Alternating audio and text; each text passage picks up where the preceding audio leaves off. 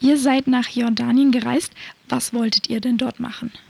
Genau, wir waren im Mai eine Woche lang in Jordanien. Wir wollten zum einen dort ähm, äh, unser Partnerprojekt äh, besuchen, was wir seit letztem Jahr vor Ort unterstützen. Wir wollten uns also anschauen, was wurde gemacht mit den Geldern, die wir hingeschickt haben, wie funktionieren die, äh, das Projekt, was muss vielleicht auch geändert werden. Und zum anderen wollten wir neue Organisationen in Jordanien besuchen, kennenlernen, ähm, um die Region besser ja, kennenzulernen, die, die Landschaft der sozialen Organisationen, um in Zukunft ähm, noch breit gefächerter vor Ort auch ähm, in lokale Initiativen quasi investieren zu können. Und wie können wir uns die Reise vorstellen? Also wie begann sie und was ist passiert? Genau, wir waren ein Team von insgesamt sechs Reisenden. Es waren sowohl ähm, noch ähm, Schüler und Schülerinnen dabei, als auch ähm, welche, die gerade ein freiwilliges soziales Jahr bei uns im Bundesbüro ableisten, als auch ähm, Mitarbeitende aus unserem Berliner Stiftungsbüro. Ähm, wir sind nach Amman geflogen ähm, und sind dann in den ersten drei Tagen jeden Tag ähm, zu verschiedenen Standorten unseres Partnerprojektes gefahren. Das heißt, wir waren am ersten Tag ähm, in Ramsa, einer kleinen Stadt an der syrischen Grenze, ähm, haben uns dort ein ja, Zentrum für informelle Bildung wird das genannt. Also es ist quasi wie eine im, improvisierte Schule ähm, für ähm, Jugendliche, für Kinder und Jugendliche syrischer Familien, die in Jordanien leben und keinen Zugang zu echter Schulbildung mehr haben. Genau, das haben wir am ersten Tag besucht. Am zweiten haben wir ein ähnliches Zentrum in Mafraq, einer anderen Stadt, auch ganz nah an der syrischen Grenze besucht. Und am dritten Tag waren wir in Satari, ähm, dem größten Flüchtlingslager Jordaniens ähm, und mittlerweile auch der drittgrößten Stadt des Landes mit 80.000 ähm, syrischen Geflüchteten, die dort leben. Und ähm, an den anderen Tagen haben wir dann in Amman noch verschiedene lokale Initiativen besucht.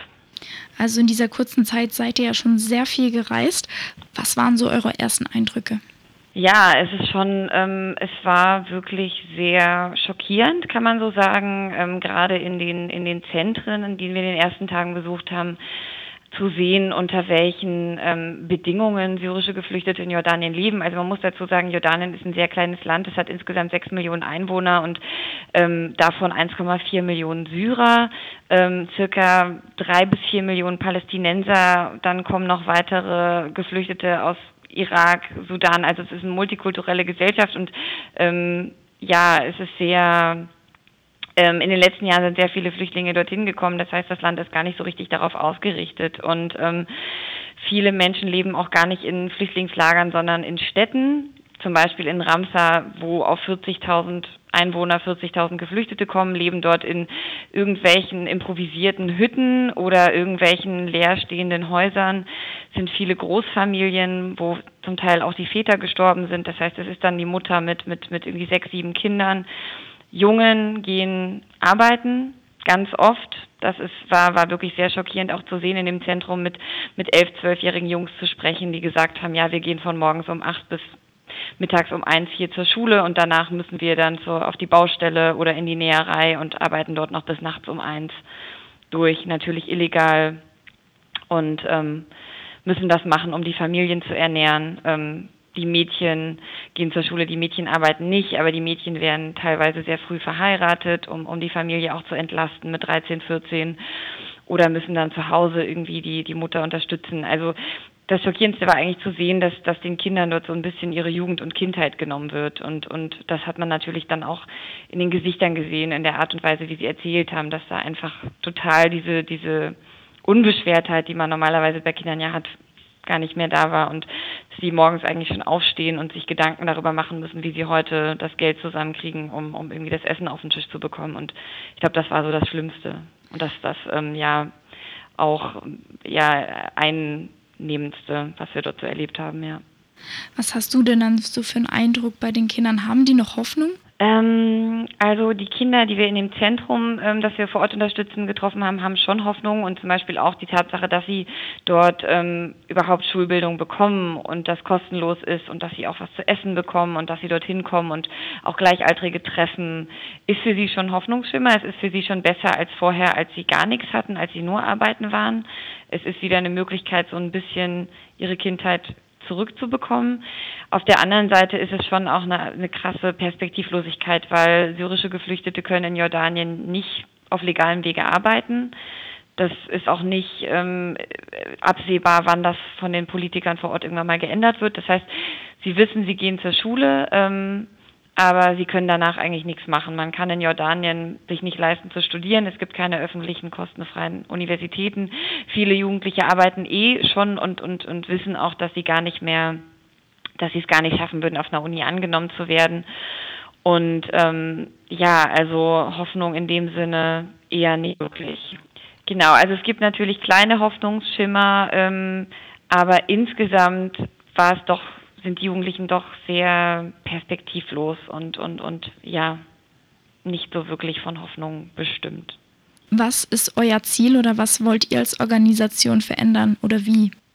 Oh, das ist eine ganz schwierige Frage. Ähm, also ursprünglich war unser Ziel vor Ort natürlich die Kinderarbeit einzudämmen. Das war auch das Ziel mit dem Zentrum. Ähm, wir haben jetzt gesehen, das ist gar nicht so einfach, weil ähm, man mit Bildung natürlich noch nicht das Problem löst, dass, dass die Familie ernährt werden muss.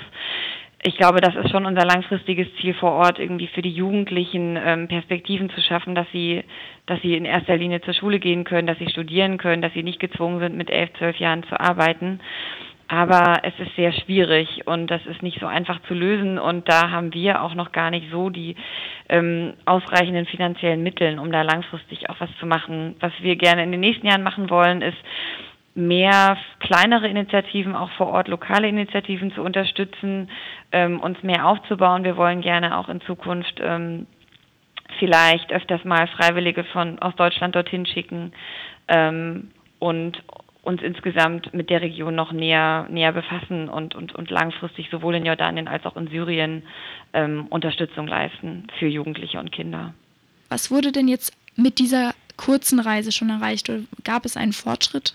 Wir haben uns die Zentren angeschaut. Ähm, das ist natürlich schon mal ganz wichtig. Ähm, wir bekommen ja sonst immer schriftliche Projektberichte zugeschickt. Das ist eine Sache, aber das Ganze zu sehen ist was anderes.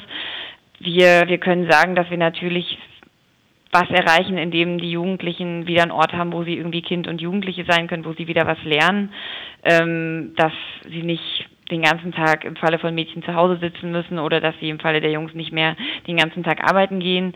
Ähm, das sind kleine Schritte. Wir haben auch von den Lehrerinnen vor Ort, die in den Zentren arbeiten, gehört, dass man schon Veränderungen sieht, dass die, dass die Jugendlichen wieder fröhlicher sind, weniger aggressiv, dass sie gerne dorthin kommen, dass sie Freunde finden, dass sie, das sind natürlich kleine Schritte, die wir erreicht haben und das wollen wir auch weiter weiterhin uns einfach an so kleinen Schritten langhangeln, weil ähm, die Situation vor Ort ist, wird sich jetzt auch in den nächsten Jahren nicht ja, das wird sich weiter so entwickeln und ich glaube, man kann sich auch an, man muss sich dann einfach erstmal in kleinen Schritten langhangeln, um zu gucken, um dann größere Probleme langfristiger auch anzugehen. Wer noch Schüler oder Schülerin ist oder Lehrer oder auch an einer Schule irgendwie anderweitig arbeitet oder auch Eltern, ähm, die wissen, dass an der Schule ihrer Kinder noch nicht ähm, der soziale Tag eingeführt wird. Äh, wir freuen uns immer über Schulen, die teilnehmen und damit natürlich dann auch direkt solche Projekte vor Ort ermöglichen und dann einfach auf eurer Webseite anschreiben oder wie funktioniert das Ganze? Genau, man kann einfach auf www.schüler-helfen-leben.de ähm, kann man äh, direkt den sozialen Tag anklicken und da findet man alle möglichen Infos. Da kann man sich das Anmeldeformular runterladen. Und ähm, das ist jetzt auch noch möglich. Ähm, der soziale Tag findet dieses Jahr am 14. Juli statt. Und ähm, genau für kurzfristige, kurzentschlossene ist das immer noch möglich. Und ähm, ansonsten findet der jedes Jahr im Sommer statt und Infos sind dann immer auf unserer Website zu finden.